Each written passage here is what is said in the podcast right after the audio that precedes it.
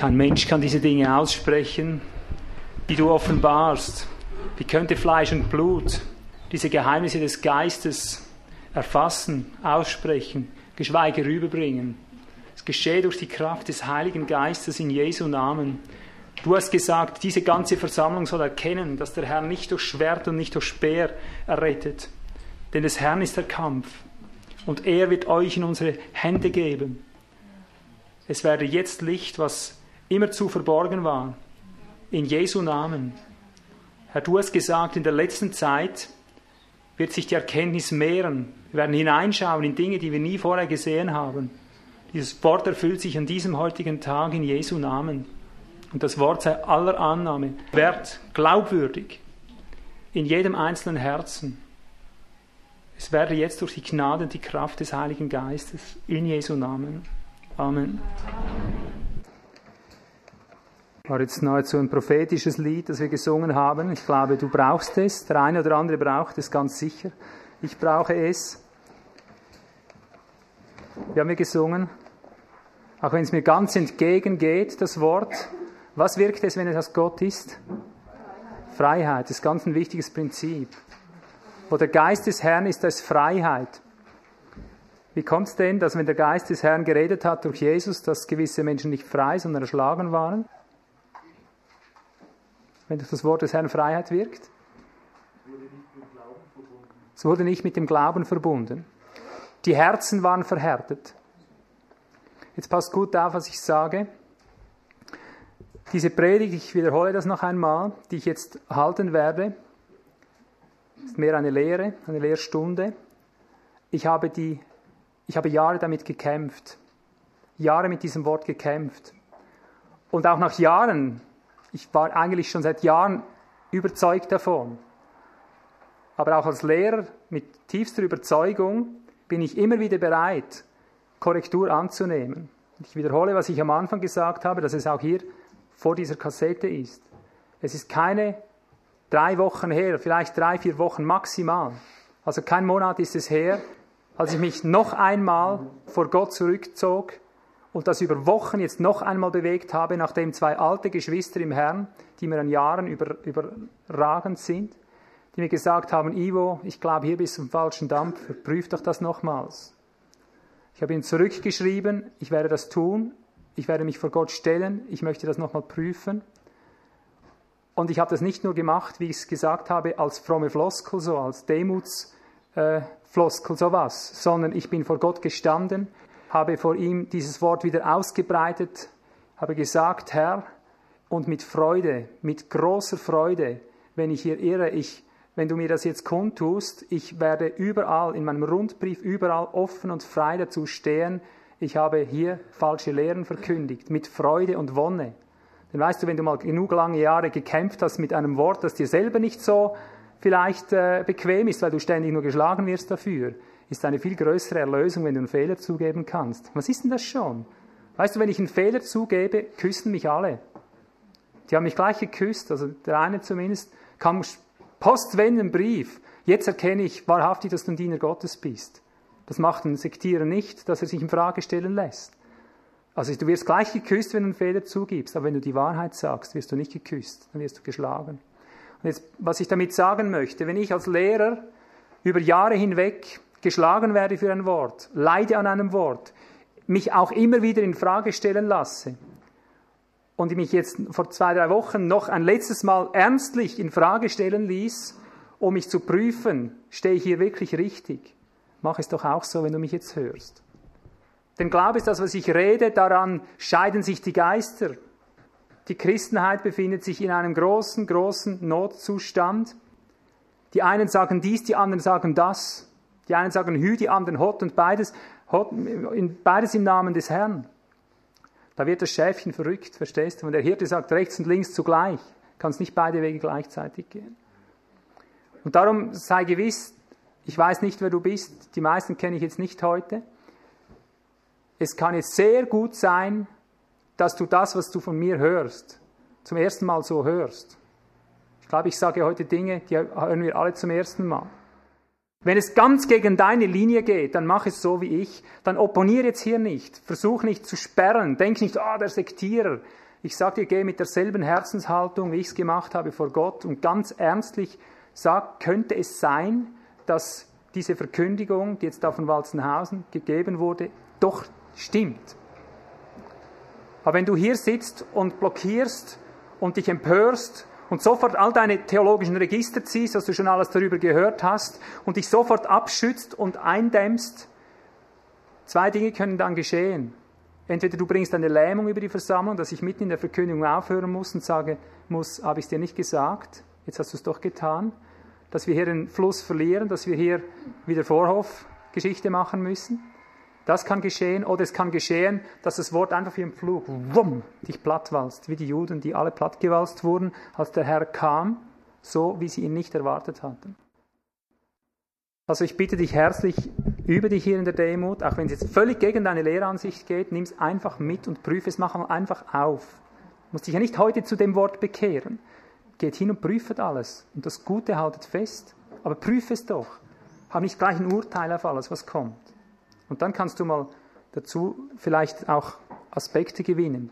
Selbst wenn ich was Falsches lehre jetzt. jetzt sage ich nochmal was. Denke ich nicht, das sei ein Unsicherheitsfaktor, den ich jetzt noch habe. Aber ich sage auch das, wenn ich später feststellen sollte, dass bei allem, wo ich jetzt nicht drum herum komme zu verkündigen, wenn ich doch merke, dass ich tatsächlich doch daneben geschossen habe, bei allem mich sichern im Herrn und allem, mit Freude werde ich hinstehen und sagen, Geschwister, Jetzt bin ich um ein graues Haar reicher geworden. Aber jetzt, jetzt lege ich das ab, jetzt glaube ich, habe ich die Kurve gekriegt. Denk nicht, ich, ich hätte hier den Mut nicht dazu. Gut, jetzt komme ich zur Thematik.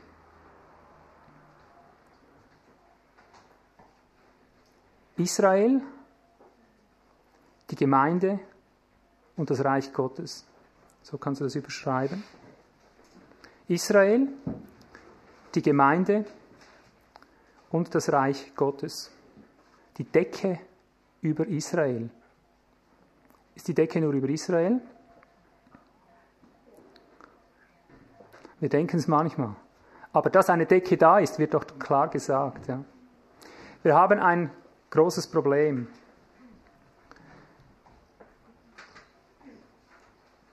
Israel wird immer wieder als ein Werk gesehen von Gott, das es noch gar, gar nie war. Israel wird heute wieder in der Wiederherstellung als Volkskörper in dem Sinn, als Reich Gottes Verkörperung erwartet im Fleisch eine Vollendung, dass die Nationenzeit vorbei ist und jetzt kommt Israel an diese Stelle der Gemeinde und so weiter und die Geschichte geht dort weiter. Ich sage einige Dinge vorweg. So wie Israel damals ihren Erlöser auf übernatürlichem Weg erwartet hat, es sollte ein mächtiger, übernatürlicher König kommen, und dann kam ein ganz natürlicher, scheinbar, ein ganz anderer, und darob sind sie zu Schanden geworden, darob haben sie ihre Stellung verloren. Genauso erwarten wir heute ein natürliches Zurückkehren von Israel als einem natürlichen Volkskörper. Wir erwarten jetzt in dieser Zeit, dass ein natürlicher Prozess stattfindet und jetzt ist genau umgekehrt. Jetzt kommt ein übernatürlicher Prozess. Könnt ihr das erfassen? Und die Gemeinde wird jetzt beiseite gesetzt. Die Kirche wird beiseite gesetzt, wie damals Israel beiseite gesetzt wurde. Aber nicht um ein Israel im erwarteten Stil als Volksnation, wie sie früher sichtbar diente, wieder einzusetzen, weil die hat es noch nie gegeben. Jetzt staunst du, ja? Das sind Worte, die du noch nie gehört hast. Aber ich mache das gleich mal brutal, einfach ungeschützt, mal als Vorschau so wie Israel damals einen übernatürlichen Prozess erwartete, einen gewaltigen Eingriff in übernatürlicher Weise, und dann kam es ganz auf natürliche Art, und sie haben darauf ihre Berufung, ihre Stellung verloren, so erwarten wir heute eine natürliche Wiederherstellung von Israel Und jetzt geschieht etwas Übernatürliches und wir verlieren darob. Die Kirche verliert, sie wird beiseite gestellt. Das ist der Übertitel, die Überschrift. Jetzt gehe ich mit dir Schritt um Schritt in eine Beweisführung. Runzelst du schon die Stirn? Ja. Du denkst an meine Worte? Ja. Das ist ein harter Brocken, aber wir beginnen jetzt zuerst. Genau. Darum habe ich diese ganz große äh, Bitte an euch gestellt. Ich weiß, du hörst es zum ersten Mal. Und ich habe gesagt, die meisten hören heute Dinge zum ersten Mal, aber jetzt habe ich gleich mal die Probe aufs Exempel gemacht, um zu sehen, wie der Geist reagiert, ob wir das halten können oder nicht, damit du jetzt gut die Ohren spitzt und mal hörst, was ich sage, was ich aus der Schrift zeige und versuch mit dem Geist mitzugehen. Wie gesagt, wenn du jetzt sperrst, wenn du jetzt das nicht erträgst, dann werde ich das spüren da vorne. Ich werde spüren, wie der Geist sagt, Moment, jetzt noch äh, ist nicht die Zeit, jetzt geht es nochmal ans Fundament rund. Ja, ja bitte? Bitte nochmal den zweiten Teil zu wiederholen. Also, was in dieser jetzigen Zeit passiert? In der jetzigen Zeit habe ich wiederholt, also den ganzen Teil.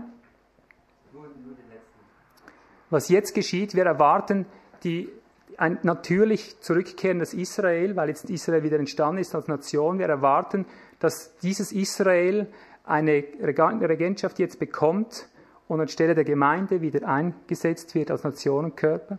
Wir erwarten diese natürliche, sichtbare Wiederherstellung und jetzt geschieht etwas Übernatürliches. Wie das ausschaut, werden wir nachher sehen. Jetzt kommt es genau umgekehrt. Jetzt kommt etwas wirklich Übernatürliches. Und jetzt verliert die Kirche. Und all das definieren wir noch. Wir füllen das alles noch mit Inhalten. Du brauchst keine vorgängige Furcht zu haben. Wir füllen das alles mit Inhalten.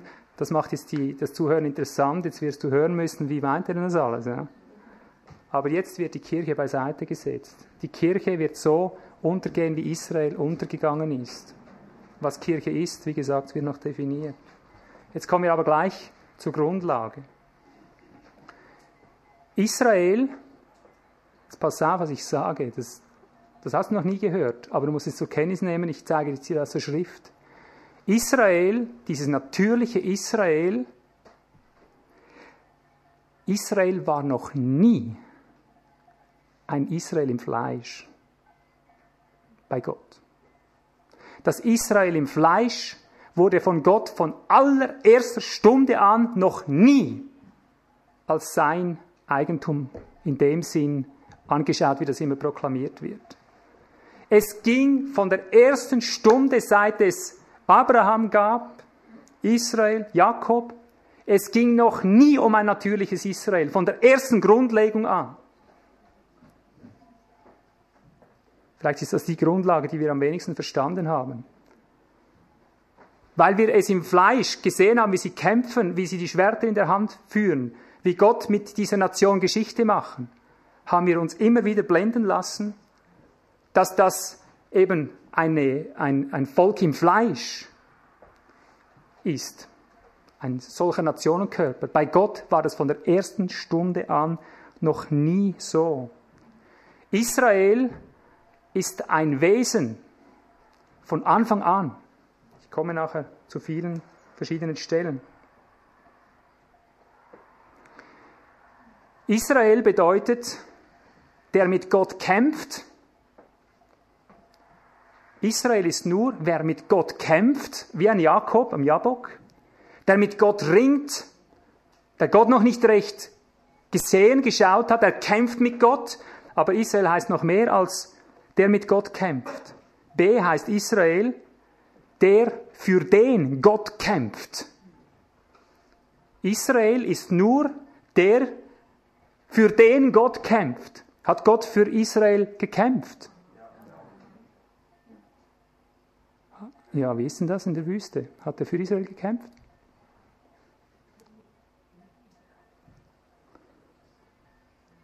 Er hat schon für Israel gekämpft und verloren. Hat er verloren? Hat er wirklich verloren? Wenn Gott kämpft, verliert er dann? Gott hat für den Israel gekämpft und hat gegen das Israel gekämpft. Er hat für das Israel gekämpft, das er gezeugt hat und hat gegen das falsche Israel gekämpft von der ersten Stunde an. 40 Jahre habe ich Ekel empfunden vor diesem vertretenen und verkehrten Geschlecht. Es kommt noch mehr.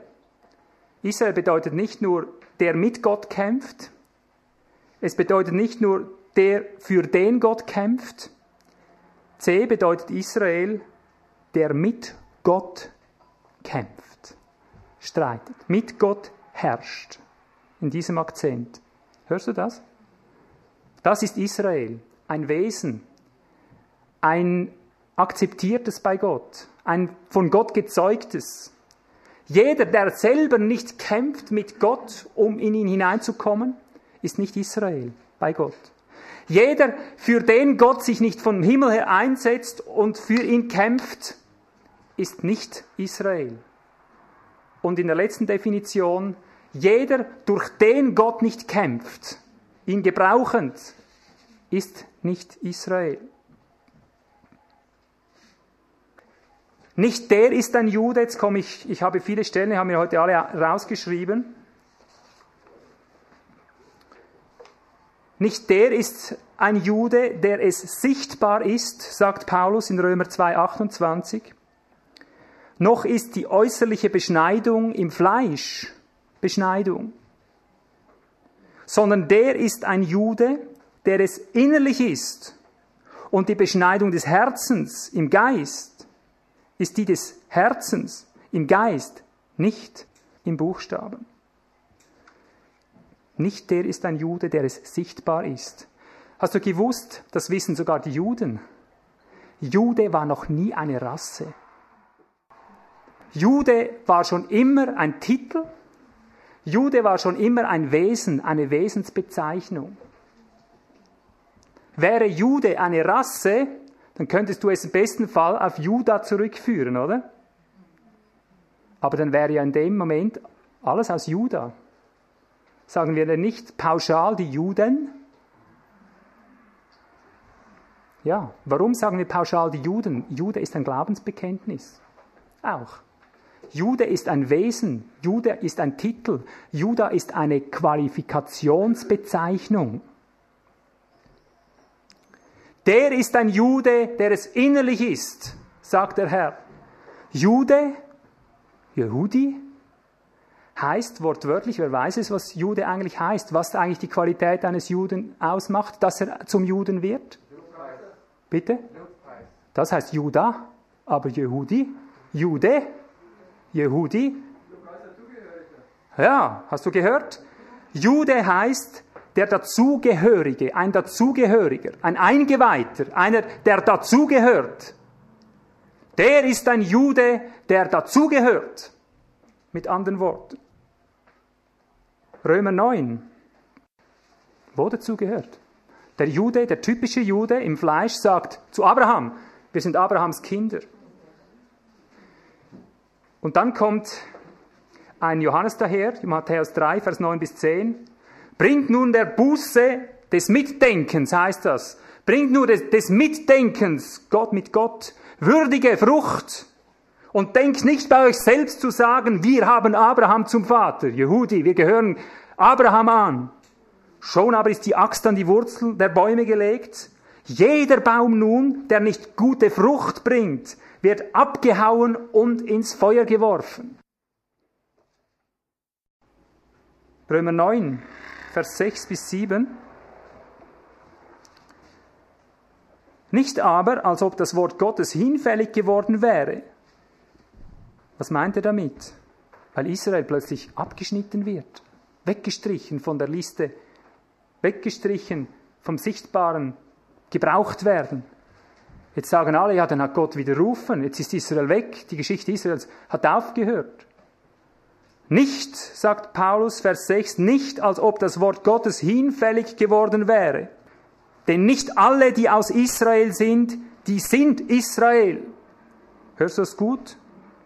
Und ich sage dir immer und immer wieder, so war es von Anfang an.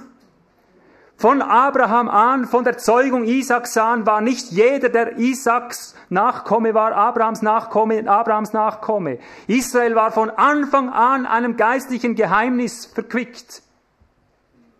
In Isaac, in Isaac soll dir eine Nachkommenschaft genannt werden. Das ist der Sohn der Verheißung, weil ein übernatürliches Erbe da ist. Und seinem Samen in Einzahl, sagt Paulus, und das ist der Christus. Wir werden diese Stelle nachher noch lesen. Von der ersten Stunde an wurde Abraham nicht ein natürliches, sondern ein übernatürliches Volk verheißen. Du sagst ja, warum hat Gott ihm dann den Isaac gegeben? Ist doch ein natürliches Geschöpf. Warum ist denn Israel im Fleisch entstanden?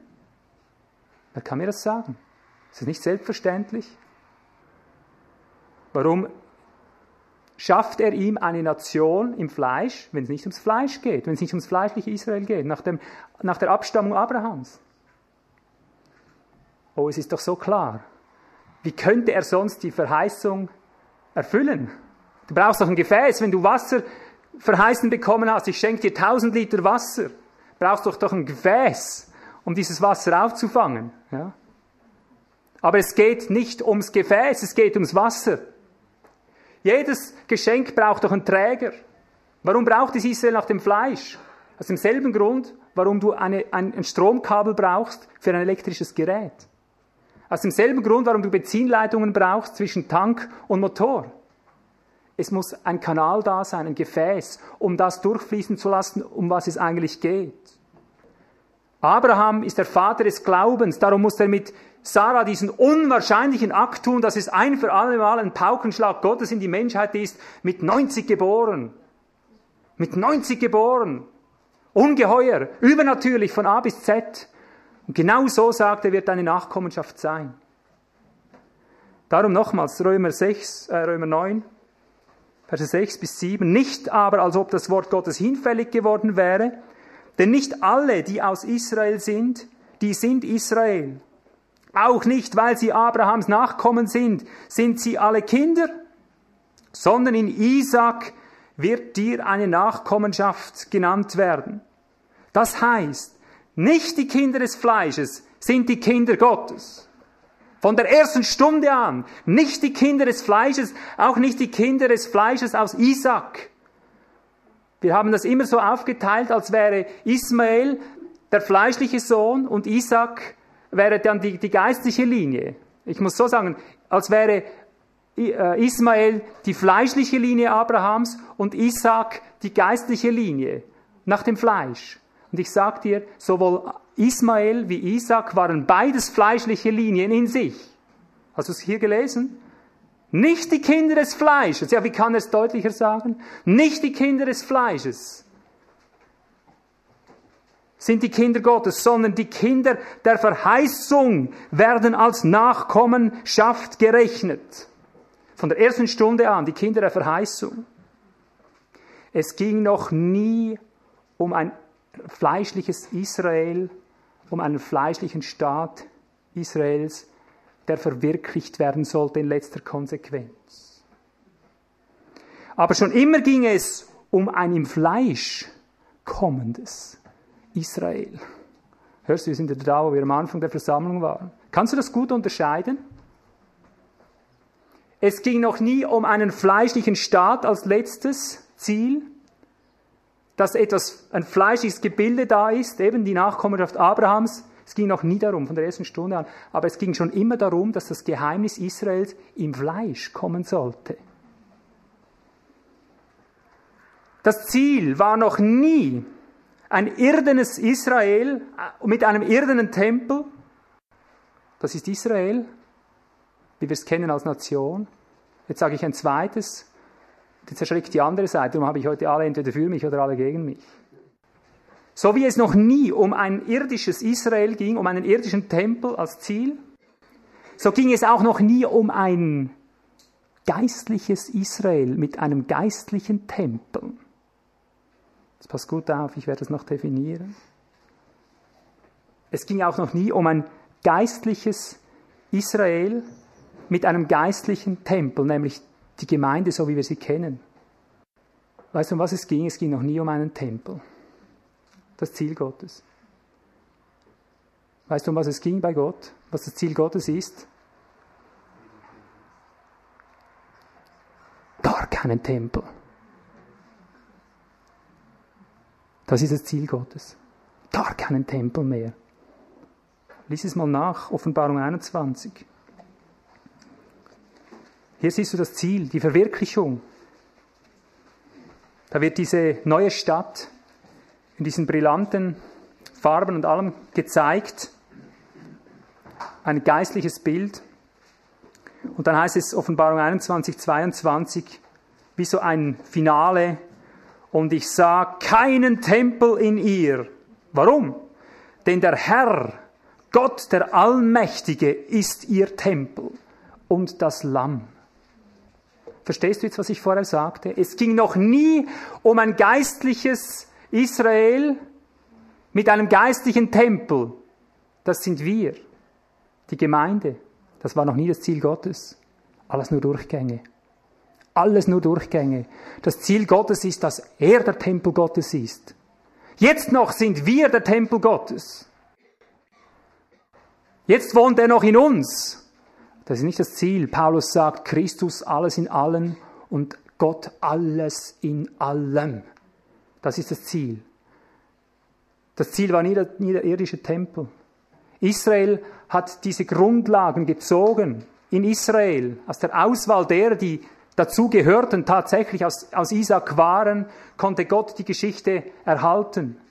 Aber mit der Stunde des Zerreißens des Vorhangs im Tempel hat Gott auch gleichzeitig den Tempel zerstört. Und zwar ein für alle Mal. Den irdischen Tempel. Ein für alle Mal. Schau dieses wunderbare Gebäude her. Mächtige Steine, die werden wohl ewig halten. Nein, nicht ein Stein wird auf dem anderen bleiben. Nicht ein Stein. Wann wirst du Israel wiederherstellen? Hast du gemerkt, dass der Herr nie Antwort gegeben hat darauf? Warum eigentlich nicht? Wäre das nicht eine Ermutigung gewesen? Es wird lange dauern, aber ich komme dann, ich mache dann schon. Hast du gemerkt, dass er immer um die Frage rumdrückt? Aber wenn es konkret wird, dass er sagt, ich hätte vieles euch zu sagen, aber ihr könnt es jetzt nicht ertragen. Aber wenn der Geist da ist, werde ich euch Stück um Stück hinein in die ganze Wirklichkeit führen. Du sagst, ja, aber Paulus hat gesagt, Israel wird am Ende der Zeit wieder. Ja, was wird Israel? Was wird Israel am Ende der Zeit, wenn die Nationenzeit vorbei ist? Ja. Wieder hinzugefügt werden, gerettet werden. Gerettet werden. Da steht nichts von in dem Sinn, äh, als Nationen, eben Fleisch, fleischliche Nation, als solche abgegrenzte, sichtbar abgrenzbare Nation, wieder die Herrschaft so zu übernehmen, wieder ans, ans Zepter zu kommen. Das heißt, gerettet werden nachdem die Fülle der Nationen eingegangen ist, auch noch gerettet werden. Auch noch zu denen gehören, die in den Wurzelstamm hineingekommen sind, auf den wir nachher gleich zu sprechen kommen, die zurück zu ihrem eigenen Wurzelstamm kommen, der nicht Israel ist. Die Wurzel ist nicht Israel. Die Wurzel ist der Christus. Er ist die Werdelinie Davids, so lesen wir es. Ich bin die Werdelinie Davids. Abraham hat sich gesehnt nach meinem Tag, nach meinem Tag. Ich bin die Wurzel Davids, ich bin die Wurzel Abrahams. Vor, all, vor ehe Abraham ward, bin ich. Abraham ist um meinetwillen gekommen, nicht ich um Abrahams Willen. Seit je, seit je suchen wir sichtbare, greifbare, abmessbar in dem Sinn absteckbare Grenzen. Wir suchen seit jeher das Reich Gottes so in den Griff zu kriegen, dass wir sagen können, das ist es. Hat er nicht gesagt, du wirst nicht sagen hier oder dort. Es wird nicht so kommen, dass du es eingrenzen kannst. Hat es nicht seit je gesagt. Und jetzt müssen wir mal einfach von ganz vorne beginnen. Das Zentrum nochmals vor Augen stellen. Worum geht es denn? Was soll denn die ganze Geschichte mit Israel? Was hat denn das zu bedeuten? Die Geschichte mit der Gemeinde und alles. Geschwister, es ging von der ersten Stunde der Schöpfung an, als Gott die Schöpfung ausrief, ging es um den Christus und um nichts Zweites. Kolosser 1, 15 bis 16 ist fast eine meiner wichtigsten Stellen geworden. Da ist die Grundlage gezogen. Er, Christus, ist das Bild des unsichtbaren Gottes. Warum redet er hier vom Bild des unsichtbaren Gottes? Ich denke, das knüpft daran an, an der Sinngebung der Menschheit nach 1. Mose 1, 26. Da heißt es nämlich, und Gott sprach, lasst uns Menschen machen in unserem Bild, in unserer Gleichheit. Gleichheit, nicht Ähnlichkeit, Gleichheit. Und dann heißt es, er ist die Gleichheit, er ist das Bild des unsichtbaren Gottes, der Erstgeborene aller Schöpfung, da in ihm alles in den Himmeln und auf der Erde geschaffen wurden. Die Sichtbaren und die Unsichtbaren, es seien Throne oder Herrschaften oder Gewalten oder Mächte oder nenn was du willst, könntest du auch hier fortlesen. Und dann bindet er den Sack zusammen und sagt, alles ist durch ihn, durch Christus und hinein in ihn geschaffen. Mit anderen Worten, es gibt nichts, was hier sichtbar oder unsichtbar ausgeworfen wurde durch das Wort Gottes, was nicht mit dem Ziel geschaffen wurde, hinein in Christus. Hinein in Christus, als ein Geheimnis, das er vor Zeitaltern her verborgen hatte. Ein geistliches Geheimnis, dass du in Christus einverleibt mit seinem Geist, mit dem Geist des Herrn eins gemacht wirst. Wie Mann und Frau eins werden im Fleisch, ist die Gleichung, Gott und Mensch werden vereinigt zu einem Neuen. Hinein in ihn geschaffen. Und er ist vor allem und alles besteht durch ihn, heißt es da. Von der ersten Stunde der Menschheitsgeschichte stand die Alleinherrschaft, das Alleinwesen Gottes im Zentrum aller Dinge. Und darum, wenn die Schrift von Reich Gottes redet, von Reich der Himmel, von Reich, wir haben ganz verschiedene Begriffe, die von diesem Reich reden, machen wir doch nicht den großen Fehler, dass wir immer wieder versuchen, das zu sezieren. Reich der Himmel ist das, Reich, äh, Reich Gottes ist etwas so. Und dann Reich, wenn Reich steht, man versucht immer das zu differenzieren, man versucht das auseinanderzunehmen, man versucht verschiedene Wirklichkeiten daraus zu machen. Nur eines, nur eines ist berechtigt, Geschwister, wenn wir den Gesamtratschluss Gottes sehen, ob Gott von Reich der Himmel redet oder Reich oder Reich Gottes, nenne wie du willst. Es geht immer und einzig darum, dass Gott Herr ist. Dass er als Haupt alles leben und weben kann. Dass aus ihm alles herauskommt und alles zu ihm zurückfließt. Dass ein einziger Organismus ist, aus ihm selber in ihn hinein verleibt. Um dieser einen Herrschaft willen um dieser einen Verwirklichung Gottes im Fleisch, wenn du so willst, willen, entstanden all diese Gefäße über all die Jahrhunderte. Israel war ein solches Gefäß. Aber wie gesagt, seit allen Zeiten ging es den Menschen nicht darum, Gefäß zu sein, um diese, diese, dieses Geheimnis, dieses geistliche Geheimnis, das es von Anfang an war, zu tragen. Man wollte immer sichtbar installiert sein. Man geht immer greifbare Normen greifbare Ausdrucksformen. Man sucht immer nach einem sichtbaren Reich Gottes, nach einem sichtbaren, greifbaren Israel und schaut nach dem Einbruch des Reiches Gottes. Wann wird das Reich kommen? Wann wird die Herrschaft Israels sein? Und Jesus sagt, das Reich, was ihr erwartet, ist mitten unter euch eingebrochen. Aber ihr habt es nicht gemerkt, dass es das ist. Ihr habt etwas Sichtbares erwartet, ihr Juden. Ihr habt etwas Sichtbares erwartet. Ihr, seid, ihr sagt, wir sind Abrahams Nachkommen nach dem Fleisch. Wir möchten das sichtbar manifestiert haben. Und ich sage euch, das Reich, das ihr erwartet, das ihr die ganze Zeit in der Bibel lest, das ist mitten unter euch gekommen und ihr habt es nicht gemerkt. Und ich sage dir, wir Christen merken es bis heute nicht. Dass das Israel nach dem Fleisch, wie es war, noch nie Gottes Wohlgefallen trug.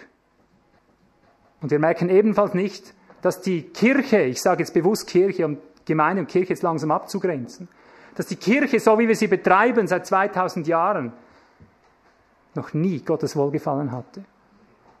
Und darum, so wie Gott Israels Geschichte abschloss mit dem Ende des Tempels, wenn du so willst, mit dem Zerreißen des Vorhangs, so wie er Israel beiseite gesetzt hat, ich sage es jetzt bewusst, ein für alle Mal, genau so setzt Gott jetzt die Kirchen ab. Ein für allemal. Das ist jetzt am Geschehen. So war der Herr wieder kommt. Israel wird gerettet werden, das stimmt, wenn die Decke endlich wegkommt. als letzte der Nationen. Wenn die Nationen alle eingegangen sind, alle sind am Evangelisieren. Die Schweizer evangelisieren, die Deutschen verkündigen, dass Jesus der Herr ist, oder? In allen Nationen. Die Koreaner, von euch haben wir viel lernen dürfen, oder? Die Afrikaner, die Chinesen, nimm alle Nationen, überall hat es sich behauptet, dass man ruft, Jesus, Jesus, Jesus. Jetzt beginnen wir in Israel zu hören, Jesus, Jesus, Jesus. Merkst du? Bei den Nationen hat es überall Einlass gefunden. Oder? Jetzt beginnt als letzte gleichermaßen am Schluss beginnt jetzt Israel auch noch zu rufen. Sie werden auch noch hinzugefügt. Auch sie merken es noch. Aber so, wie wir das denken, ist das nicht gekommen und wird es nie kommen. Israel war noch nie das Ziel des Reiches Gottes. Das Reich Gottes ist nicht um Israels Willen gekommen, sondern Israel um des Reiches Gottes willen. Ich sage es nochmal, Ziel Israels sollte das Reich Gottes sein, nicht Israel das Ziel des Reiches Gottes. Wir Christen schaffen es heute, das so auf den Kopf zu stellen, als wäre der ganze Himmel nur daran interessiert, dass Israel in seiner Gestalt wieder wird. Das Ziel Israels soll das Reich Gottes sein, sollte das Reich Gottes sein. Das heißt, dass die Herrschaft Gottes verwirklicht, verleiblicht, in Fleisch und Blut reinkommt. Nicht Israel sollte das Ziel des Reiches sein. Also ist Israel um der Förderung der Herrschaft willen, Gottes willen entstanden und nicht die Herrschaft Gottes um der Förderung Israels willen. Dasselbe, jetzt passt wieder gut auf, dasselbe gilt auch für die Gemeinde, für die Kirche. Auch sie sollte Trägerin und Verkörperung der Herrschaft Gottes sein. Die Herrschaft Gottes ist nicht um der Gemeinde willen gekommen, sondern die Gemeinde um der Herrschaft Gottes willen. Und so wie nicht alle aus Israel Israel sind, so sind nicht alle aus der Gemeinde Gemeinde. Wie mancher ruft, ich glaube an Jesus, ich bin wiedergeboren, äh, Jesus ist mein Vater. Und so wie er damals sagen musste, vergesst das, Abraham ist mein Vater, Abraham, Gott könnte dem Steinen, könnte ihm Kinder erwecken. Es geht nicht um die genetische Linie, es geht um die geistliche Linie. Von Anfang an. Genauso wie er ihnen das sagte, muss er uns, der Kirche, heute sagen, sag noch lang, Jesus ist mein Vater. Es geht darum, hast du die Qualität, bist du ein Jude oder nicht? Bist du ein Jehudi? Bist du ein Dazugehöriger oder nicht? Und denk nie, Israel wäre vom Plan weggerutscht. Israels Plan hat sich erfüllt. Bei weitem nicht mit allen, denn die Propheten sagen, und wären wir gewesen wie Sand am Meer, nur der Überrest hätte die eigentliche Berufung erlangt. Israel als Gefäß war nichts, zu nichts anderem da, als die Herrschaft Gottes anschwellen zu lassen, dass sie immer näher kommen konnte. Mit all den Opfern, mit all dem war das ein Vorbereiten, damit schließlich in den Israel Gottes hinein der, der eigentliche Guss kommen sollte, der Heilige Geist, der das Ganze ans Ziel bringt, wieder ein Stück näher. Aber das Gemeindezeitalter als solches, dass, dass jetzt ein geistliches Erkennen stattgefunden hat, auch das ist nur einem geringsten Überrest übrig gelassen. Und während die Kirchen, während die Gemeinden wie Sand am Meer, ich sage dasselbe, was Jesaja seinerzeit sagte, und während wir wie Sand am Meer, Gott wird auch in diesen Tagen nur den absoluten geringsten Überrest übrig lassen. Sodom und Gomorra ähnlich, dass, dass wir froh sein können, wenn nur irgendwo ein, ein Rest übrig bleibt von all den Kirchen und Gemeinden, die heute auf der Welt sind. Wir werden froh sein, wenn wir das nur ein bisschen noch übrig behalten. So sehr wird Gott jetzt die ganze Kirche alles beiseite setzen. Wer ist eigentlich Israel? Wer ist die Gemeinde? Ich gebe dir jetzt die Definition, von der ich wünschte, sie würde sich in dein Herz einbrennen für Zeit und Ewigkeit. Ich sage dir jetzt, wer Israel ist. Christus ist Israel. Ich sage dir jetzt, wer die Gemeinde ist. Christus ist die Gemeinde. Punkt. Das ist die ganze Definition. Noch nie war Israel etwas anderes. Noch nie war die Gemeinde etwas anderes als Christus. Galater 3, Vers 16. Dem Abraham aber wurden die Verheißungen zugesagt und seinem Samen. Er spricht nicht und deinen Nachkommen von vielen, sondern von einem. Und deinem Nachkommen, der ist Christus. Also, wer ist Abrahams Nachkomme? Wer ist Israel? Ich akzeptiere, bis mich Gott von einem Besseren überführt und ich Buße tun könnte darüber, akzeptiere ich keine zweite Aussage. Der wahre Israel ist von der ersten Sekunde an, von der Zeugung an, Christus. Die wahre Gemeinde ist von der ersten Sekunde an Christus. Und zwar in einem tieferen Bereich als Israel. Ich lese weiter. Und deinem Nachkommen, der ist Christus. Dem Abraham aber hat Gott das Erbe durch Verheißung geschenkt. Das andere haben wir schon gelesen, denn nicht alle, die aus Israel sind, die sind Israel auch nicht, weil sie Abrahams Nachkommen sind, sind alle Kinder. Nicht die Kinder des Fleisches, die sind Kinder Gottes, sondern einzig die Kinder der Verheißung werden als Nachkommenschaft gerechnet. 3. Mose 26, 11 bis 12. 3. Mose 26, 11 bis 12. Und Mose sagte zu Gott, ich werde meine Wohnung, äh, zu Mose sagte Gott, Verzeihung, ich werde meine Wohnung in eure Mitte setzen. Und ich werde in eurer Mitte leben und werde euer Gott sein und ihr werdet mein Volk sein. Ich möchte dir jetzt zeigen, dass so wie Israel schon immer Christus war, so auch die Gemeinde Christus ist, wie diese Linie sich entfaltet hat. Es war immer der Geist Christi. So war es heißt, dass schon zu den alttestamentlichen Propheten der Geist Christi, der in ihnen wohnte, geredet hat. Dieses Zitat, das ich jetzt gelesen habe, ich werde meine Wohnung in deine Mitte, in eure Mitte setzen, ich werde in eurer Mitte leben und werde euer Gott sein und ihr werdet mein Volk sein. Dieses Wort nimmt Paulus auf. Er zitiert es in 2. Korinther 6, Vers 16 wie folgt.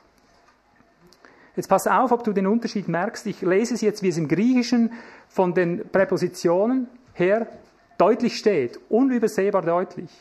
Dasselbe Wort, das wir vorher gelesen haben, übersetzt er so, ich werde in ihnen innewohnen und innewandeln und werde ihr Gott sein und sie werden mein Volk sein.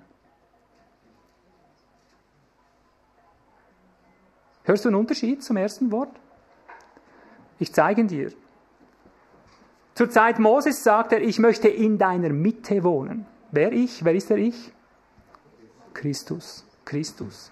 Weil er ist die Verheißung. Er ist das Wesen Israels. Christus. Hat er in ihrer Mitte gewohnt? Teils, teils. Würde ich nur einen Moment in deiner Mitte emporziehen, ich würde dich vernichten. Ich müsste dich vernichten. Warum? Weil du unheilig bist, Israel. 40 Jahre empfand ich Ekel vor diesem Volk. Sie haben immer da meine Wege nicht verstanden.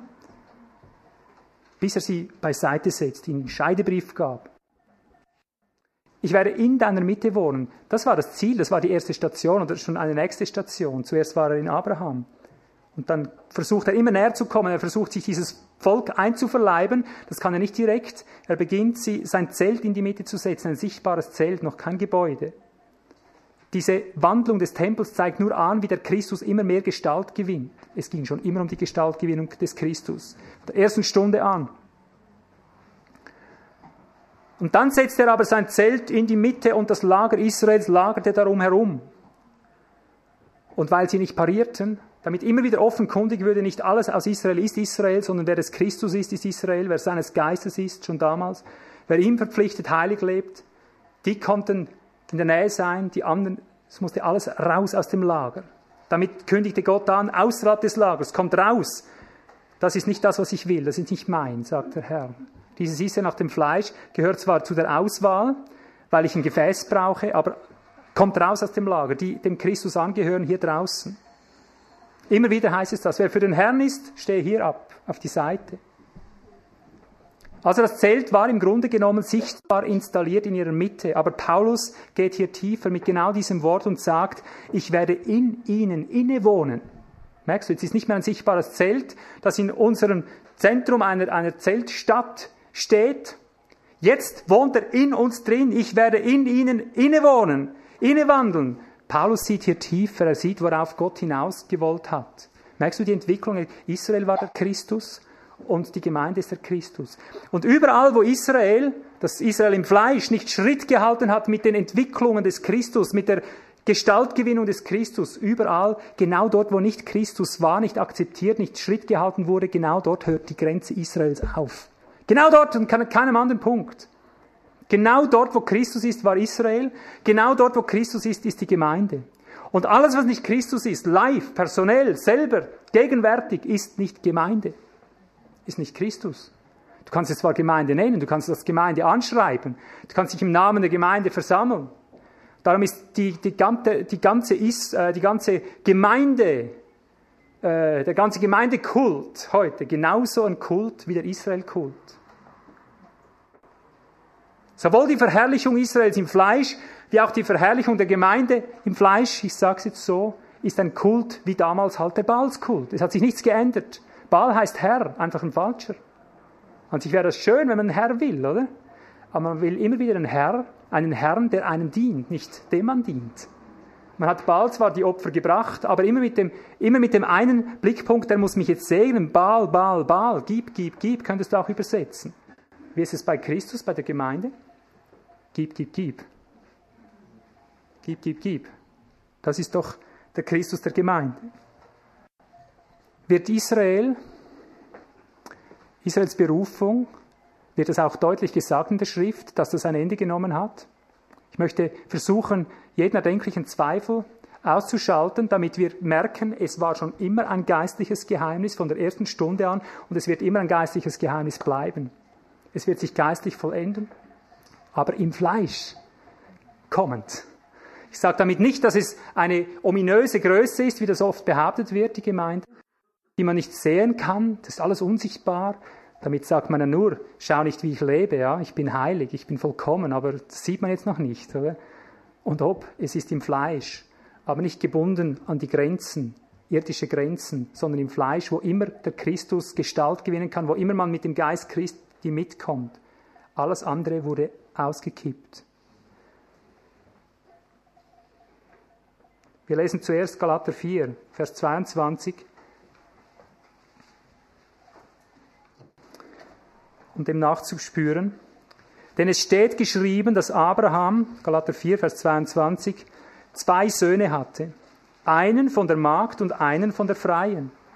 Aber der von der Magd war nach dem Fleisch geboren, der von der Freien jedoch durch Verheißung. Dies hat einen gleichnishaften Sinn. Denn diese Frauen bedeuten zwei Bündnisse. Eines vom Berg Sinai, das in die Sklaverei hineingebiert. Das ist Hagar, das ist der bildliche Sinn. Denn Hagar ist der Berg in Arabien, Arabien. Er entspricht aber dem jetzigen Jerusalem. Darf ich hier schnell fragen, was war das jetzige Jerusalem, von dem er redete? Das war das Israel damals, das noch in Betrieb war, bis vor kurzem. Das Israel, wie es sichtbar im Fleisch, sichtbar da war. Israel sichtbar im Fleisch, als berufene Nation, wenn du so willst. Von dem sagt Paulus unverfroren, das ist Hagar. Denn Hagar ist der Berg in Arabien, entspricht aber dem jetzigen Jerusalem, denn es ist mit seinen Kindern in Sklaverei. Das Jerusalem droben aber ist frei und das ist unsere Mutter. Jerusalem war schon immer oben, auch wenn es sichtbar ein Jerusalem gegeben hat. Alles, was im sichtbaren Jerusalem da unten nicht identisch lief mit dem oben Jerusalem, war nicht Jerusalem. Seit je, seit Israel existierte. Darum hat Gott, wie ich es mir mal sagen ließ, 33 Mal dieses Jerusalem zerstört. Weil es nicht darum ging, um unzweideutig zu zeigen, es geht mir nicht um dieses Israel, um dieses, um dieses Jerusalem. 33 Mal wurde es zerstört in der Geschichte der Menschheit. Wundere dich nicht, wenn es wieder zerstört wird. Bricht keine Welt zusammen.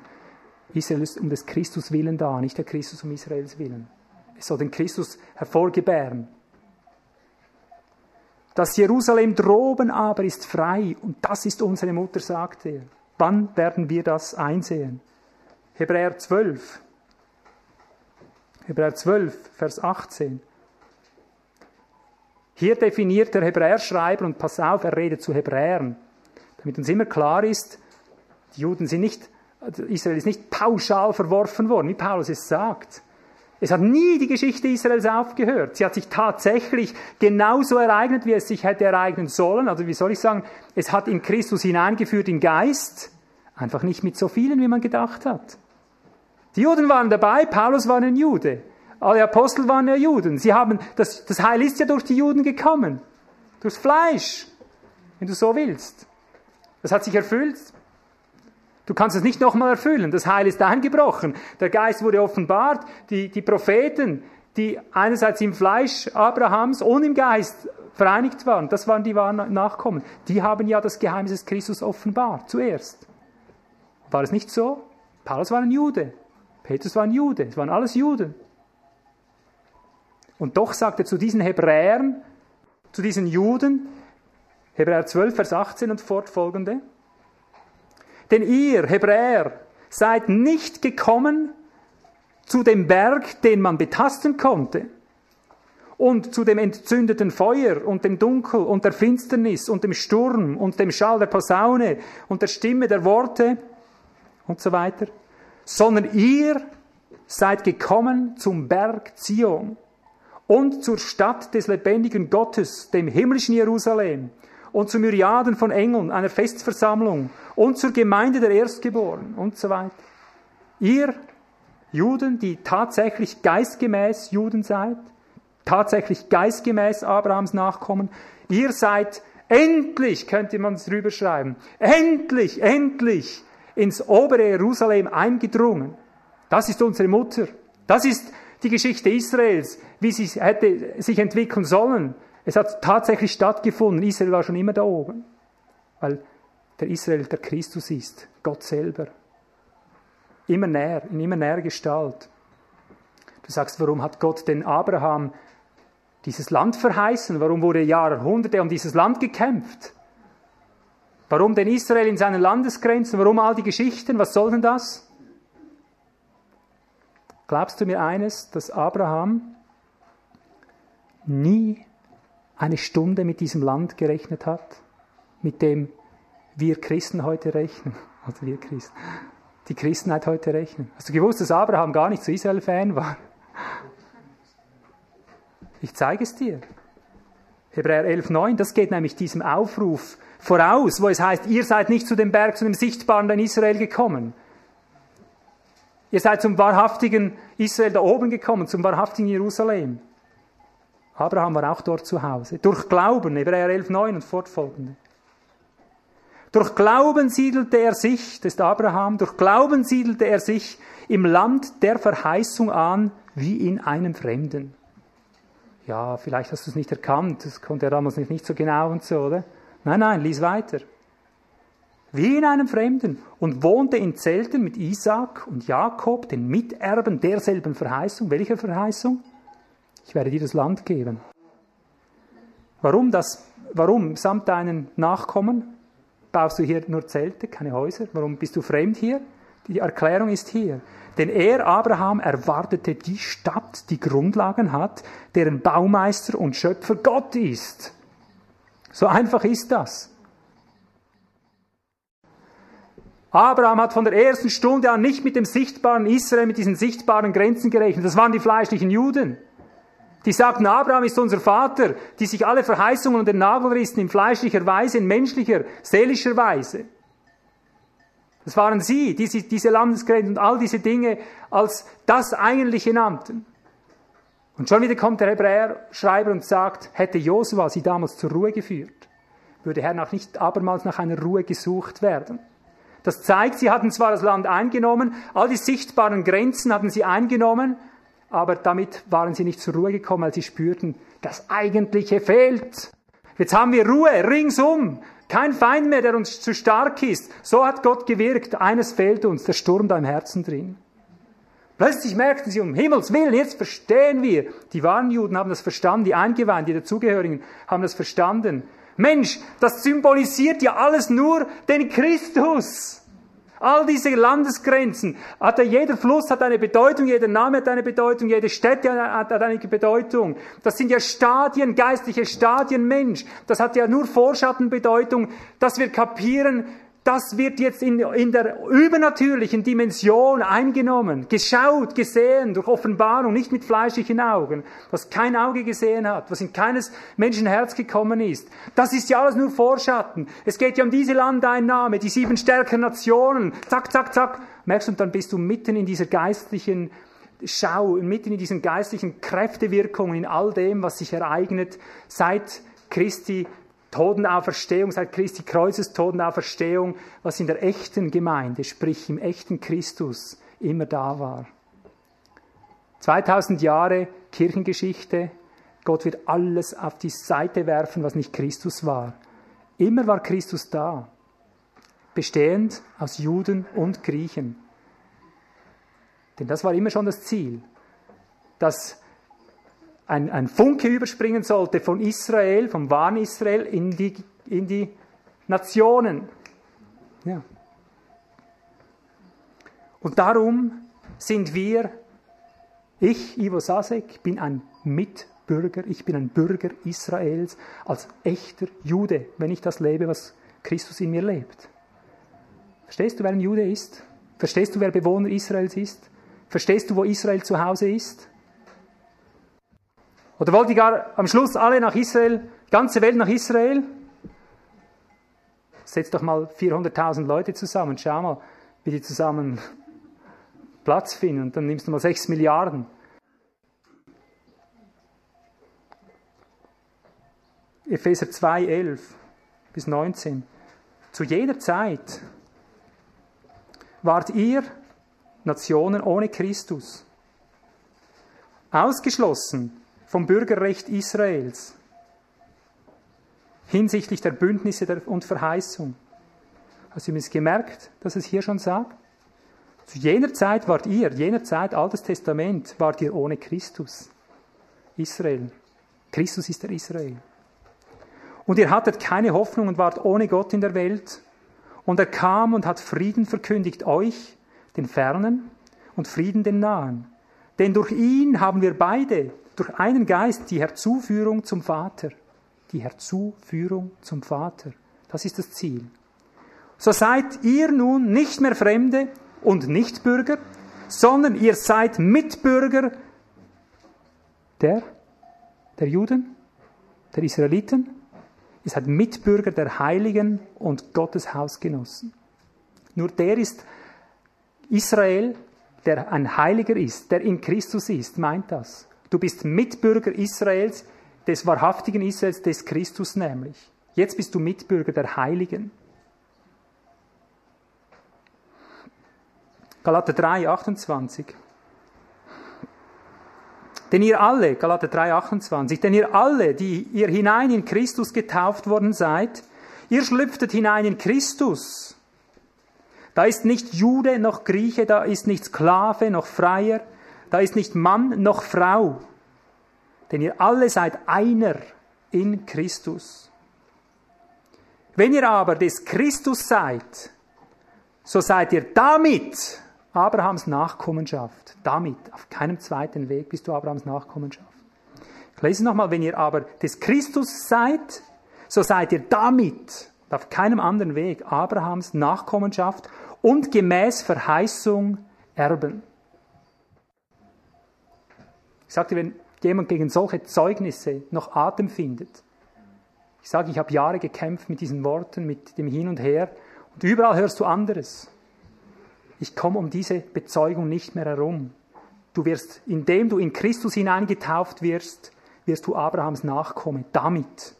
Damit wirst du der Verheißung gemäß Erbe. Die Verheißung, die von der ersten Stunde an da war, an Abraham. Und von der ersten Stunde an waren es geistliche Verheißungen. Und darum heißt es, Apostelgeschichte 2, Vers 40, und mit vielen anderen Worten beschwor und ermahnte er sie, der Apostel, und sagte, lasst euch retten aus diesem verkehrten Geschlecht. Ist nicht sehr wohlwollend, oder? Aber weißt du, was das eigentlich genau heißt? Da steht ein Jude hin, er predigt zu Israel und nennt den Volkskörper im Fleisch, in der Pauschale fast, er sagt das nicht zu allen, er sagt das zu all denen eben, die sich Abrahams Nachkommen rühmten, zu denen Jesus sagte, ihr seid nicht Abrahams Nachkommen, ihr seid des Teufels Nachkommen, das ist euer Vater, denn eure Werke verraten euch. Er sagt, mit vielen Worten ermahnt er sie, beschwor sie, lasst euch erretten aus diesem verkehrten Geschlecht. Sie sagten, wir sind Israel. Sie sagten, wir sind Hebräer. Wir sagten, wir sind Abrahams Nachkomme. Sie sagten, wir haben die Verheißung. Sie sagten, wir, wir, wir, wir haben das Gesetz. Wir sind die Juden. Er sagt, verkehrtes Geschlecht, lasst euch erretten von diesem Skolios Geschlecht. Falschen, gefälschten Geschlecht. Lasst euch erretten aus diesem gefälschten Geschlecht. Es ist ein falsches Geschlecht, es ist ein Anstatt. Es ist nicht Israel, schon damals, klipp und klar, es ist ein verkehrtes Geschlecht. Trügerisch, weil aufs Fleisch vertrauend. Trügerisch, weil auf Fleisch bauend. Verkehrt heißt trügerisch. Verkehrt heißt, also dieses Kolios meint ein tückischer Anschlag. Lasst euch erretten vor diesem Geschlecht, ist ein tückischer Anschlag. Es heißt auch krumm. Krumm. Das sind alles die Bedeutungen von Skolios. Lasst euch erretten. Kommt da weg, weg auf, zu mir her, sagen sie, wer für den Herrn ist. Das wird jetzt verschlungen. Endgültig? Endgültig verschlungen? Ja, endgültig verschlungen. Vorbei ist die Zeit, wo Gott mit einer Nation, einer abgegrenzten Nation Geschichte macht. Ziel ist erreicht. Es ist auf alle Nationen übergeschwappt. Lass uns jetzt noch eine Beweisführung zeigen, die uns zeigt, dass Jesus absolut dramatisch ein Ende gesetzt hat, diese Nationengeschichte, wie sie war. Es wird nie mehr eine einzelne Nationengeschichte in der Weise geben, wie es diese gegeben hat. Matthäus 21, 42. Jesus spricht zu ihnen, habt ihr nie in den Schriften gelesen, der Eckstein, den die Bauleute verworfen haben, äh, dieser Stein, den die Bauleute verworfen haben, dieser ist zum Eckstein geworden. Von dem Herrn her ist dies geworden, und es ist wunderbar in euren Augen. Deswegen sage ich zu euch, das Reich Gottes wird von euch weggenommen und einer Nation gegeben werden, die seine Früchte bringen wird. Und wer auf diesen Stein fällt, wird zerschmettert werden, aber auf wen er fallen wird, den wird er zermalmen. Hm. Ein Stein, der fällt. Kennen wir das Bild irgendwo her? Woher kennen wir das Bild? Daniel. Der rollende Stein. Wie viele Nationen löst er ab? Alle Nationen. Das Standbild Nebukadnezars, das all diese Weltreiche symbolisierte, von den Füßen an schmettert es entzwei und es ist alles vorbei. Alles zu Staub und Asche. Er sagt, auf wen dieser Stein fällt, da ist aus. Und es wird nicht eine Nation bleiben als die Nation des Steines. Das ist der Christus. Wer wurde als erstes von diesem Stein getroffen? Bitte? Ja. Wer wurde auch noch getroffen? Ja. Israel, würde ich mal sagen. Als erstes. Babylon ist alles untergegangen. All die, die Reiche, es werden alle Reiche untergehen. Aber das erste Reich, das so richtig geschlagen wurde als ganz Reich von dem rollenden Stein, wie er buchstäblich verheißen war, war Israel.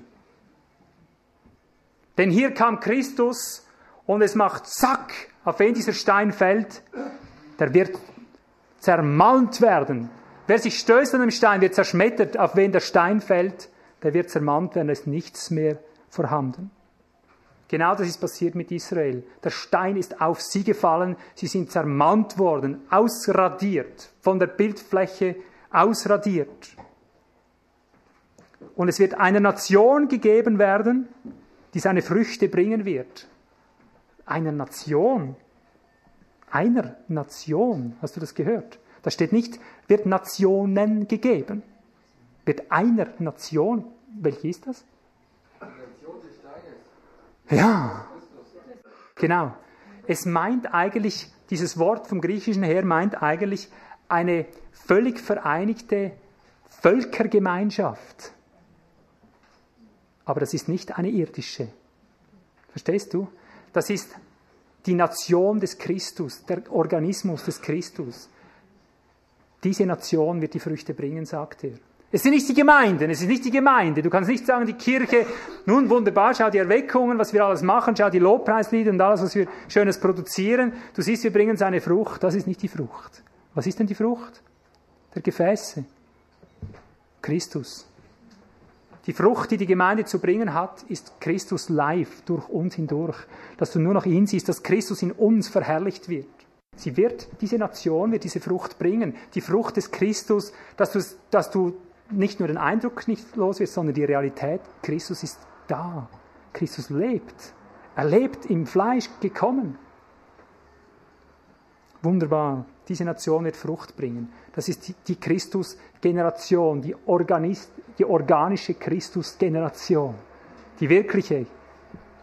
Die ist nicht auf OCG beschränkt übrigens. Das ist einfach eine Bezeichnung, die all die umfasst, die auch Haupt Haupt sein lassen, die nicht mehr sich selber leben, sondern dem Haupt. Aber es heißt, das Reich Gottes wird von euch weggenommen. Die Königsherrschaft wird ein für alle Mal vom Fleisch weggenommen. Die übernatürliche Herrlichkeit ist eingebrochen, sie wird übernatürlich bleiben, auch wenn sie im Fleisch sichtbar werden wird, aber allumfänglich. Matthäus 21, Vers 19. Und als er einen Feigenbaum an dem Weg sah, ging er auf ihn zu und fand nichts als nur Blätter. Und er spricht zu ihm, nimmermehr komme Frucht von dir in Ewigkeit. Weißt du, man hat viele Schriften, die mit und vor den biblischen Schriften mit entstanden sind. Man hat ja eine Auswahl getroffen. Man hat viele Schriften heute nicht mehr, die über diese Thematiken noch mehr sagen, als hier steht wo du hörst, wie der Herr auslegt, wer dieser Feigenbaum ist. Israel ist dieser Feigenbaum, heißt es dort.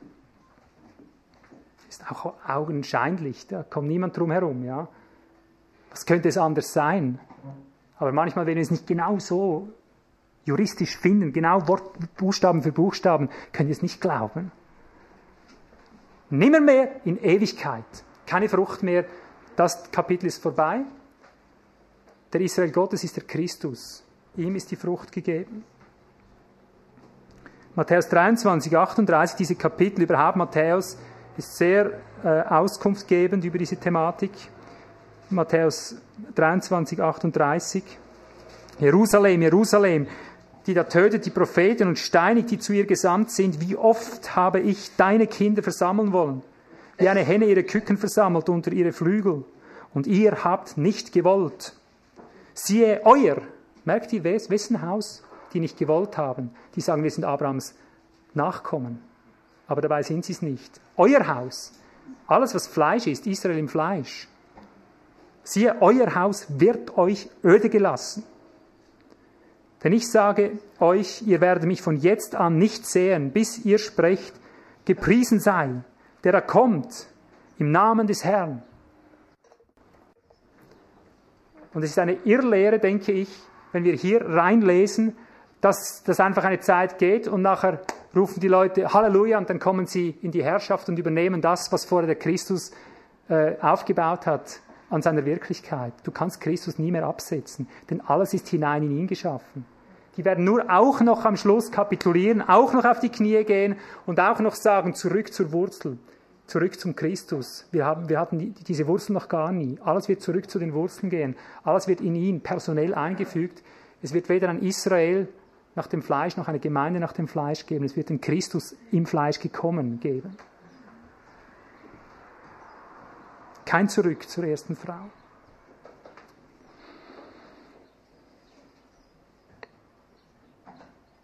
Und das hat Jesus, das hat das Alte Testament, überall war das immer schon vorgeschattet, dass dieses Geheimnis ein geistliches war. Jetzt komme ich langsam zum Schluss, ist das gut so? Schon immer hast du zwischen den Zeilen lesen können, von erster Stunde an, dass Israel nicht Israel war, so wie, wie man das immer gemeint hat. Es war schon immer ein geistliches Geheimnis, kannst du überall lesen. Es heißt zum Beispiel 5. Mose 23, Vers 4, den Moabiter, der Moabiter darf nicht in deine Versammlung kommen, auch bis zur Generation, äh, bis zur zehnten Generation nicht. In Ewigkeit hat den Moabiter in deiner Mitte nichts verloren, weil, weil sie dich nicht unterstützt haben bei deinem Auszug und so weiter. Kennt ihr die Stelle? Ein klares, messerscharfes Urteil gegen die Moabiter. Die haben nichts in Israel verloren, nichts im, im Hause Gottes verloren. Und dann heißt es in Ruth, Kapitel 4, Vers 5, du wirst die Moabiterin das aus diesem Stamm, aus diesem Volk. Du wirst die Moabiterin miterwerben, wenn du sie, wenn du diesen, diese löst.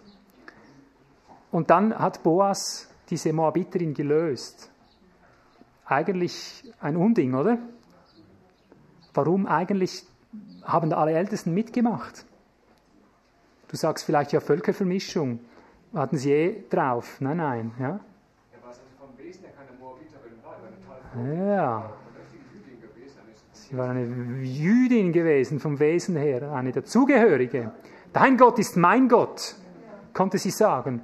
Aber Ruth, bitte, in Ewigkeit nie wirst du eine Versammlung sehen. Oh, sagt Ruth, pass auf, ich habe etwas geschmeckt. Ich werde noch weit mehr als nur in der Versammlung sein. Ich werde die Stammmutter Christi. Ha! Ich werde die Stammmutter Davids. Denn sie hat Obed gezeugt, das war der Großvater Ar, äh, Davids, Verzeihung, das war so. Ha? Großvater? Na, wir wollen nicht streiten, ich würde sagen Großvater. Na, ist egal, vielleicht war es der. Ich lasse mich hier gern korrigieren, das macht den Braten nicht feiß. Ich denke, es war der Großvater. Obed, das war der Vater Isais, lese ich mal in der Bibel, gut. Und dann heißt es dort, Matthäus 1, Vers 1, Buch des Geschlechtes Jesu Christi, des Sohnes Davids, des Sohnes Abrahams. Da wird Jesus Christus dem Sohn, der Sohn Davids genannt, der Sohn Abrahams. Merkst du? Und sie ist die Mutter, eine Stammmutter in Israel geworden als Moabiterin. Wenn die nicht mittendrin ist, wie geht das alles? es geht ganz einfach. Die Juden stehen um ihn herum, um Jesus herum und wollen wieder dies und das wissen und plötzlich sagt er ihnen eine peinliche Frage. Weißt du, welches diese peinliche Frage war? Welche? Schlag mal Matthäus 22 auf. Uh, eine peinliche Frage. Jesus hat immer so peinliche Fragen gestellt, um sie ein bisschen zu verwirren. Nein, um ihre Verwirrung bewusst zu machen. Sie waren verwirrt, Matthäus 22, 42. Sie waren verwirrt, aber sie waren sich nicht bewusst, dass sie verwirrt sind. Sie waren blind, aber sie dachten, sie sehen. Darum immer wieder diese zentralen Fragen, nicht um sie zu verwirren, sondern zu zeigen, ihr seid verwirrt. Ich habe das Ganze noch nicht ganz durchschaut, wie das läuft. Das ist ein geistliches Geheimnis von der ersten Stunde an. Sowohl Israel wie die Gemeinde. Also, Vers 42, Matthäus 22, plötzlich sagen, als die Pharisäer versammelt waren, fragte Jesus sie und sagte, was haltet ihr von dem Christus? Wessen Sohn ist er? Sie sagen zu ihm, Davids. Also schön, nach dem Fleisch, oder? Er spricht zu ihnen, wie nennt David ihn denn im Geist Herr? Indem er sagt, der Herr sprach zu meinem Herrn, setze dich zu meiner Rechten, bis ich deine Feinde lege unter deine Füße. Wenn nun David ihn Herr nannte, wie ist er sein Sohn? Und niemand konnte ihm ein Wort antworten, noch wagte jemand von diesem Tag an, ihn weiter zu befragen. Ach, hätten sie doch weiter gefragt. Ja, was sagst du hier? Er nennt tatsächlich Psalm 110. Der Herr sprach zu meinem Herrn, sagt David. Und sie wussten genau, das ist der Christus. Wie nennt er ihn den Sohn? Äh, irgendwas geht nicht. Merkst du, es gibt nur einen Schlüssel. Welcher? Israel war seit jeher ein geistliches Geheimnis. Die Nachkommenschaft Jesu Christi, David war sein Vorfahre, weil er Christus in sich reingelassen hat, weil der Israel in ihm sein Werk tun konnte. Verstehst du? Darum ging er in, in dem Sinn voraus. Abraham ließ Christus zu, von dem er sagte, hier, er ist sein Vater, er sagt, eh, Abraham ward, bin ich. Ich bin, Abraham ist aus mir geworden, sagt er damit. Weil alles ist durch mich geworden, alles ist für mich, alles ist hinein in mich geworden. Israel ist für mich geworden, nicht ich für Israel. Die Gemeinde ist für mich geworden, nicht ich für die Gemeinde. Ich bin das Ziel, ich bin das Alpha, ich bin das Omega, ich bin der Ursprung, ich bin das Ziel. Es geht um nicht etwas Zweites auf dieser Welt als um Gott im Fleisch. Und zwar universal. Universal. Und darum konnte Jesus so ungeniert sagen, viele vom Westen und vom Osten werden mit Abraham, Isaac und Jakob am Tisch sitzen. Euch aber, ihr werdet euch hinausgeworfen erfahren. Israel im Fleisch. Die Huren und die Zöllner werden euch ins Reich, in die Herrschaft Gottes vorangehen, sagt er. Ungeniert. Ja, was haben Huren und Zöllner im Reich Gottes verloren? Ungeniert, weil es ein geistliches Geheimnis war, schon zur Zeit Israels. Ich denke, so könnte man noch vieles fortsetzen. Aber ich hoffe, dass ich mal mit diesen kurzen äh, Betrachtungen ein Stück Fundament gelegt habe, das wir jetzt bewegen können. Ich sage nicht, bekehr dich zu dieser Lehre. Ich sage, geh nach Hause, nimm diese Gedanken mit, nimm die Kassette mit, hör sie dir wieder und wieder an, bete darüber. Und wenn es auch ganz gegen meine Lehre geht, es wird mich doch freilösen, wenn ich meinem Geist öffne, erlaube zu sagen, Herr, wenn du es bist, dann kannst du mir das in Freiheit kundtun. Überführe mich davon, öffne auch mir die Augen, nimm auch mir die Decke weg, dass ich sehe, dass ich sehe, was eigentlich geistliches Geheimnis ist und geistliches Geheimnis meint. Vielleicht ein letztes Wort jetzt noch, mit dem schließe ich jetzt aus Judas 14. Da macht die Bibel einen heißen Sprung. Ich sage dir so einen heißen, den muss ich erst noch verdauen. Und mit dem heißen Sprung will ich zum Ende kommen. Da sagt nämlich Henoch, äh, Verzeihung, Judas, von Henoch, dem siebten nach Adam, dass er geweissagt hat, dass er das Ende, oder ich, was soll ich sagen, das vorläufige Ende, ja, die Endzeit in dem Sinn, was da geschehen wird. Und da heißt es, Vers 14, es hat aber auch Henoch, der siebte von Adam an, von ihnen geweissagt, von welchen? Von diesen, die im Fleische leben und sich der Gnade rühmen, die sündig leben, die nicht Sieg über das Fleisch haben, die unheilig, unrein sich Christen nennen, aber keine sind, dem Namen nach Jesus als Vater haben, aber nicht seine Werke tun. Von ihnen hat Henoch, der siebte nach Adam, geweissagt, siehe, der Herr ist gekommen, mit seinen heiligen Tausenden Gericht auszuüben, gegen alle und alle Gottlosen zu überführen von allen ihren Werken der Gottlosigkeit, die sie gottlos verübt haben, und von all den harten Worten, die gottlose Sünder gegen ihn geredet haben, gegen ihn, gegen Christus. Pass auf, zuerst einmal, es hat aber Henoch, der siebte von Adam, geweissagt. Hast du dort eine Fußnote? Bei mir die elf. Da heißt es, vergleiche das apokryphe Buch Henoch. Ist es möglich, dass die Bibel apokryphe Schriften enthält? Wie kommt es eigentlich? Hast du schon mal überlegt?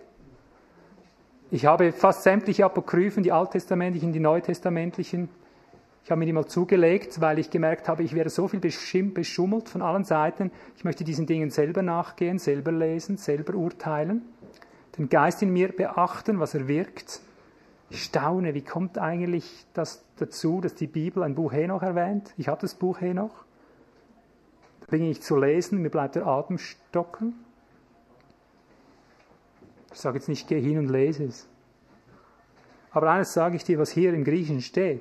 Hier, in, in der Bibel jetzt, das steht bei Henoch genau so, in diesem Buch Henoch, genau dort, in diesem Kapitel. Der beschreibt ungeheure Dinge. Ungeheure Dinge. Was du hier sehen kannst im Griechischen, was wir Deutschen schön verschummelt haben, kannst du bei Henoch ausgeschrieben breit angelegt, kannst du es wieder finden. Ich zeige es, was es hier heißt im Griechischen aus unserer deutschen Bibel, damit du nicht sagst, ich habe dich aus den Apokryphen unterwiesen heute. Da heißt es, siehe, der Herr ist gekommen in, nicht mit, in seinen Heiligen. Hörst du schon? Der Herr ist gekommen in, in, en heißt immer in. Met heißt mit.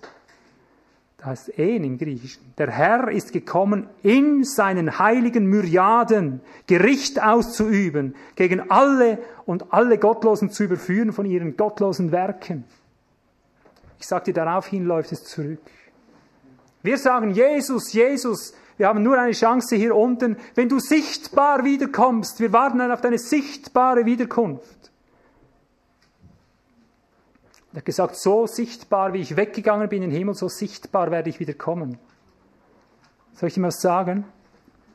Wie viel nützt der Welt ein sichtbar wiederkommender Christus? Herr, wir sind so verwirrt hier unten.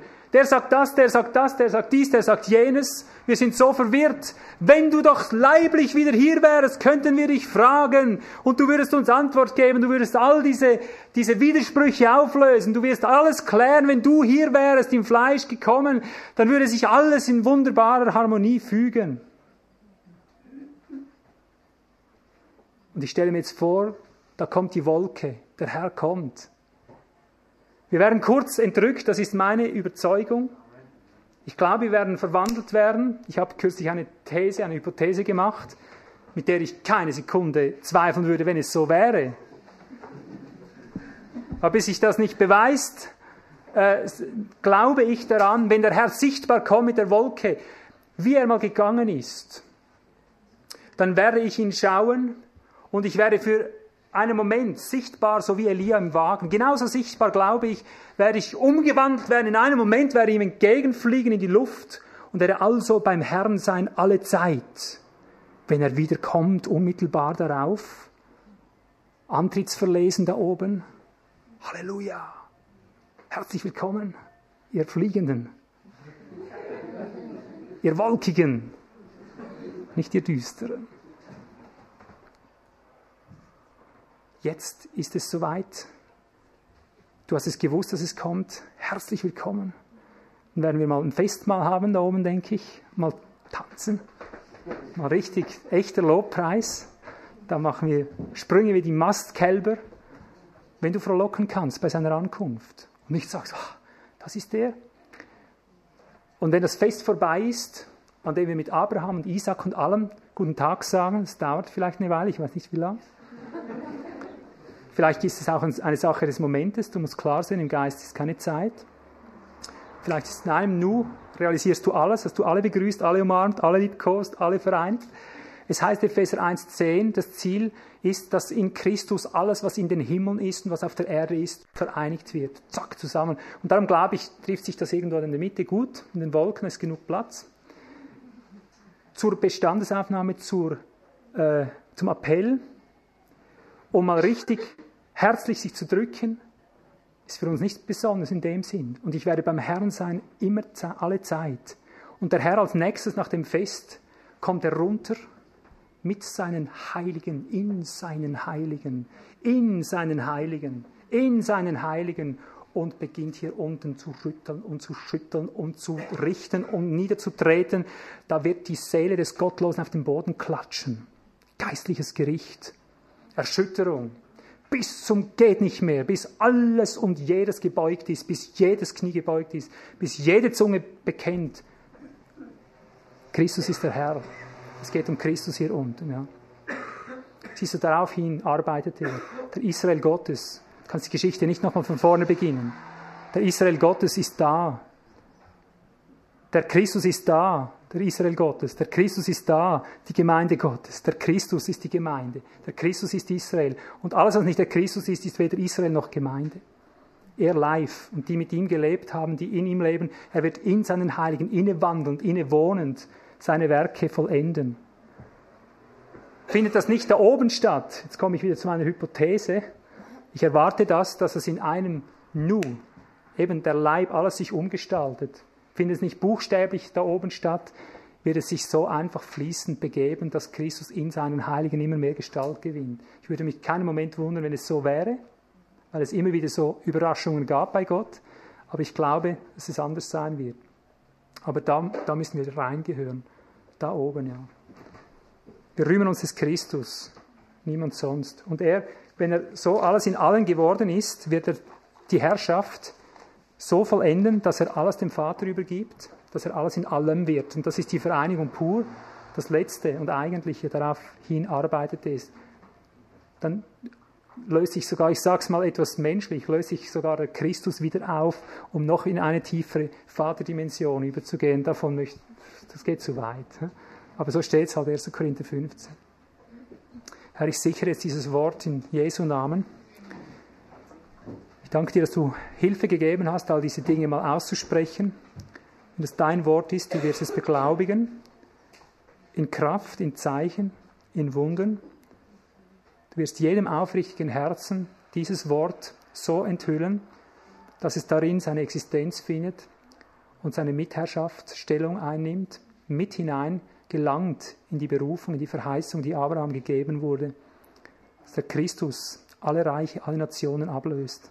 Ich danke dir, dass du allen Nationen hier unten ein Ende bereitet. Wirst du jetzt alle Reiche ablösen, jedes Reich, das nur noch deines übrig bleibt. Du selber live durch deinen Geist leben. Danke, verdirbst du alles andere. Erfüllst du dieses Wort, die Sünder sollen verschwinden von der Erde und die Gottlosen nicht mehr sein. Halleluja. Amen.